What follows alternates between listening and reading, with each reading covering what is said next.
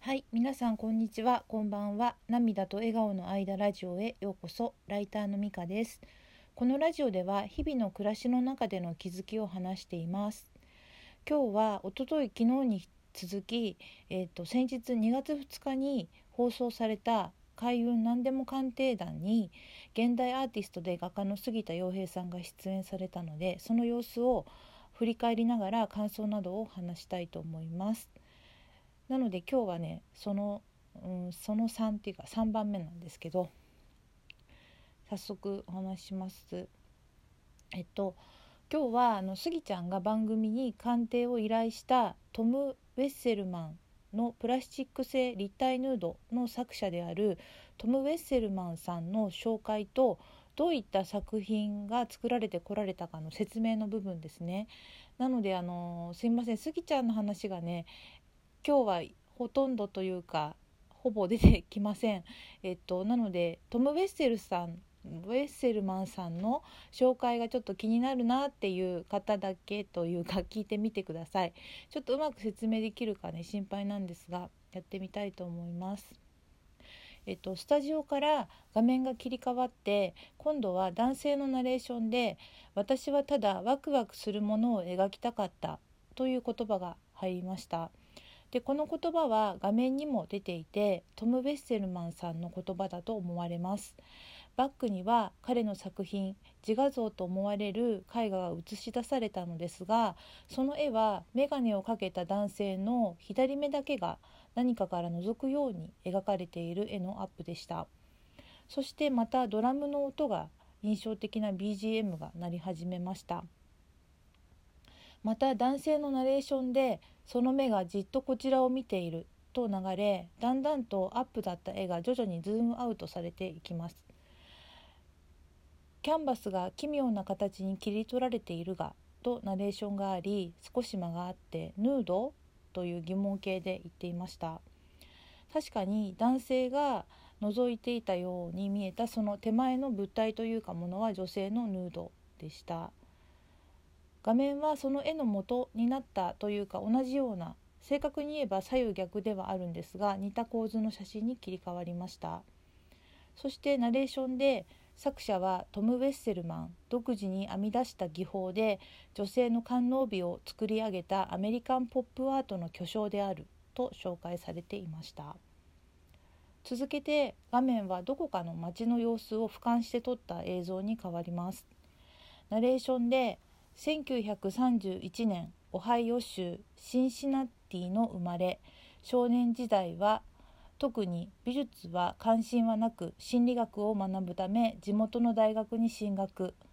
と流れバックには大学の映像と1930うんと1951年心理学を学ぶためにシンシナティ大学に進学と書かれていました。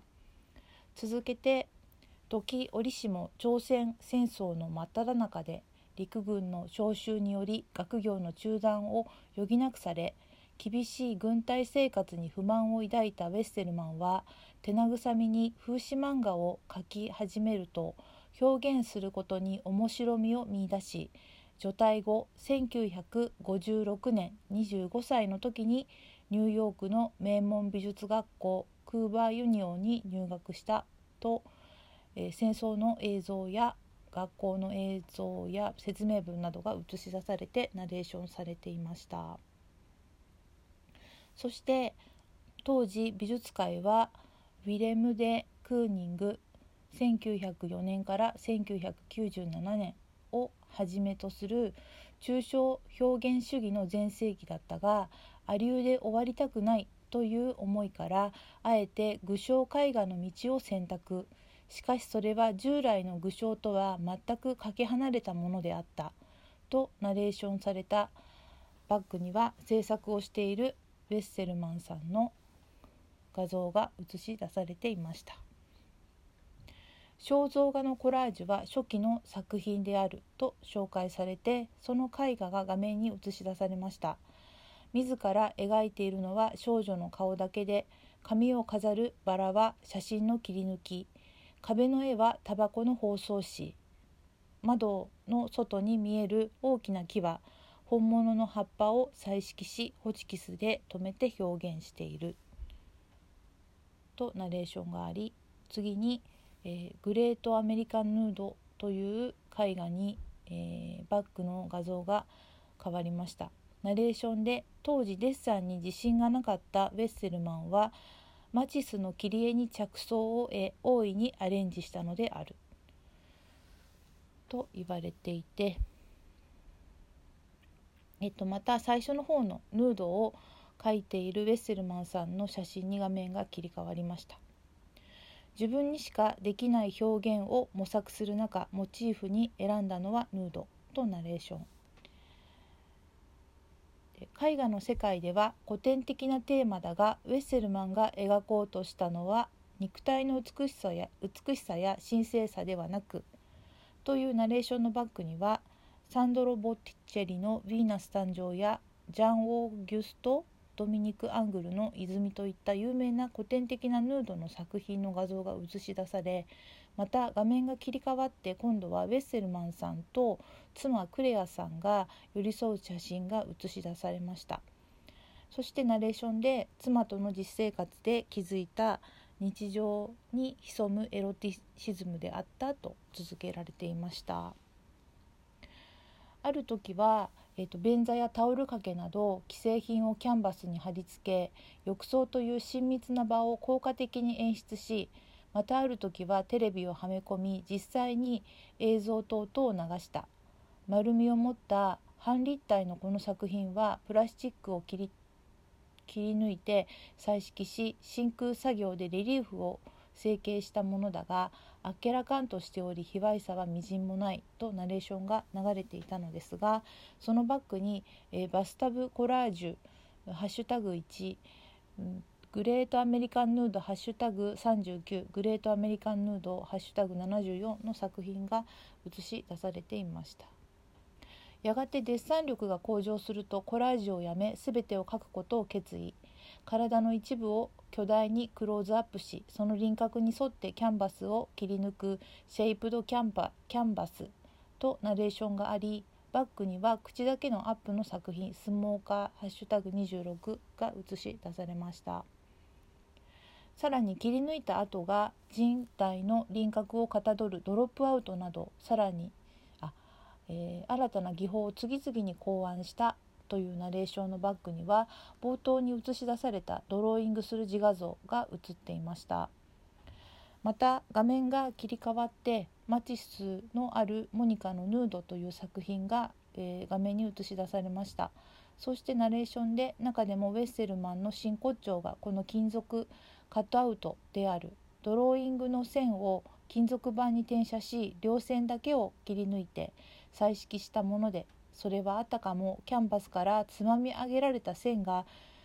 宙に突き放たれたようであると流れバックにその両線だけ切り抜いた作品を抱きかかえるように持つベッセルマンさんの写真が映し出されていました。ヌードという伝統的なテーマで全く新たな絵画表現を切り抜いたウェッセルマン。アメリカを代表するアーティストとして今なお世界中で高い人気を誇っているとナレーションされバックにモンドリアンのあるスワルモニカという金属カットの別の作品が写されていました。そして2004年死去73歳と書かれていました。でえっとスタジオに、えー、スタジオにというかそのスギちゃんがねえーと、持ってきた作品に今度中東の、えー、映像に変わり改めて、えーと、依頼品を見てみようと言ってトム・ウェッセルマンのプラスチック製立体ヌードであるしなやかな体の曲線ピンクに塗られた唇と乳首が何とも官能的だがポップで可愛らしくもある果たして鑑定はいかに？ということで CM に入りました。はい。すいませんと説明分かったでしょうか？どうですかね？でこのあと実際に鑑定された金額がね分かっていくんですがその部分あと番組として2分ぐらいあるんですよね。なのでまたそれは次回話したいと思います。本当に今日はねトム・ウェッセルマンさんの話だけになってしまったんですね。ででもこうしてねなんかあの文字を起こして、えっと、今日書いてたんですよね。そしたらねやっぱりすごく内容が自分は頭に入ってきました。ただね番組を一度ね見ただけだとなんかこう突飛な人が変わったことをしているみたいな印象がそんなこそんな言い方するとすごく雑な感想で申し訳ないんですけどなんかそういう印象がね一番強かったんですけどじっくり味わうというかなんか鑑賞したり、あのー、そのナレーションをよく聞いたりしているとなんか興味がね湧くというかあどうしてこういうことをしようと思ったんだろうってなんか考え出す自分にちょっとびっくりしています。でなんかこう自分がね今まで自分の中に考えかない考え方にあった時に興味を持ってね知りたいと思ったり知ろうとしたりなんかそういうふうにする人とそうじゃない人っていうのもいるし同じ人でもね、あのその時のあの状況とか心情で、あのそういうふうにねあの興味を持ったりする場合とそうじゃない場合ってあると思うんですけどなんか興味が持てることとかねその心情がある時ってすごく心がねオープンっていうかなんかこうワクワクして楽しいなって思います。あのいつもねそうであるとは限らないしそうでないといけないっていうわけではないんですけどなんかそういうオープンでハッピーななんかこう感じがスギちゃんに出会ってから自分は続いてるような気がして楽しいなと思って本当にねスギちゃんに出会ってよかったなと改めて思いました。はいということで、えーと、今日のねあの作品は全部ちょっと画像は貼れないんですけど参考のなんかあのー、リンクをちょっと見つけたのでそれをちょっとあのラジオの説明欄などに貼りたいなと思いますのでよかったら見てみてください。ということで今日は終わります。最後までありがとうございました。ではまたさようなら。